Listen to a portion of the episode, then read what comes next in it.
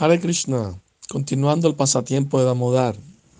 Entonces Krishna, después que rompió el jarrón de yogur con una roca, se metió a una habitación continua donde había potes con mantequilla y robó esa mantequilla y la estaba comiendo y la estaba repartiendo también la mantequilla, el yogur y otros productos lácteos entre los monos.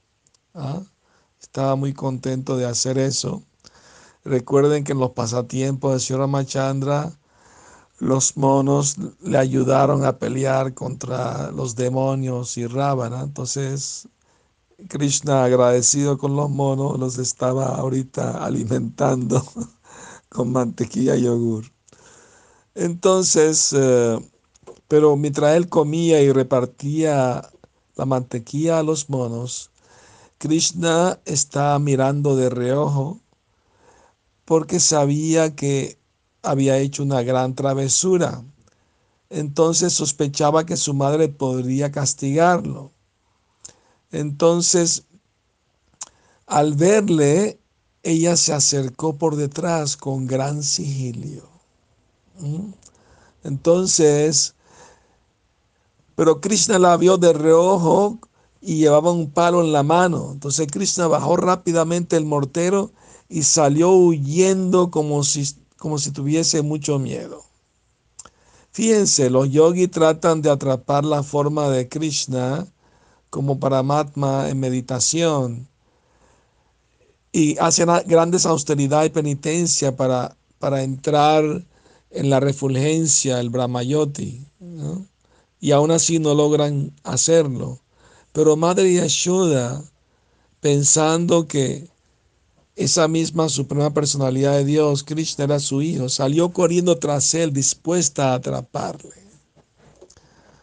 Entonces ahora bien, cuando ella perseguía a Krishna, Krishna no miraba para atrás, estaba corriendo a toda velocidad. Saben que en el Bhagavad Gita eh, se dice que en el 13-14 se dice Sarvato Kshi Shiromukam, sus rostros están en todas las direcciones del, universo, pero no para Yashoda, porque mientras él corría temeroso, no miraba para atrás para verla, ¿no? Entonces, eh, ¿quién puede atrapar a Krishna? Ni a la velocidad del viento ni de la mente se le puede atrapar. Él es la suprema personalidad de Dios.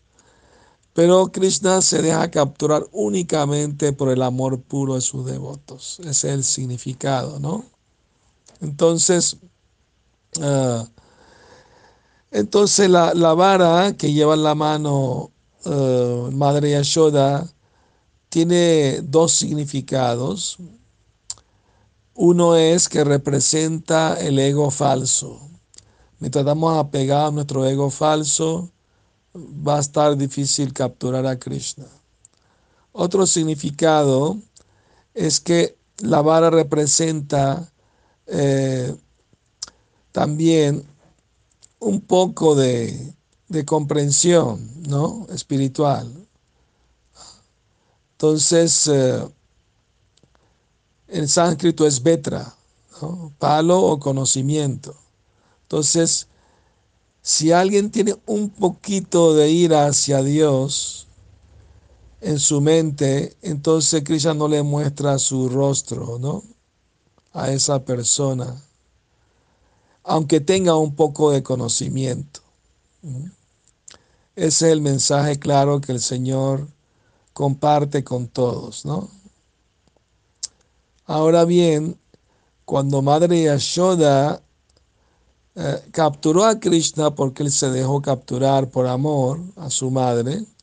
Ella viendo que Krishna temblaba con temor y las perlas de su collar eh, temblaban también y lágrimas en sus ojos rojizos, eh, ella se compadeció y dijo, no quiero que Krishna me tenga mucho temor. Y entonces tiró la vara de un lado. Ahora bien, eh, al hacer eso, ¿ah? Krishna se tranquilizó. Entonces, a menos que tiremos de lado nuestro ego falso, no va a estar Krishna complacido. Nuestra falsa identificación con el cuerpo material. Entonces, bueno, mañana les cuento más acerca de este maravilloso pasatiempo de Damodar Krishna. Buenas noches, que sueñen con Krishna.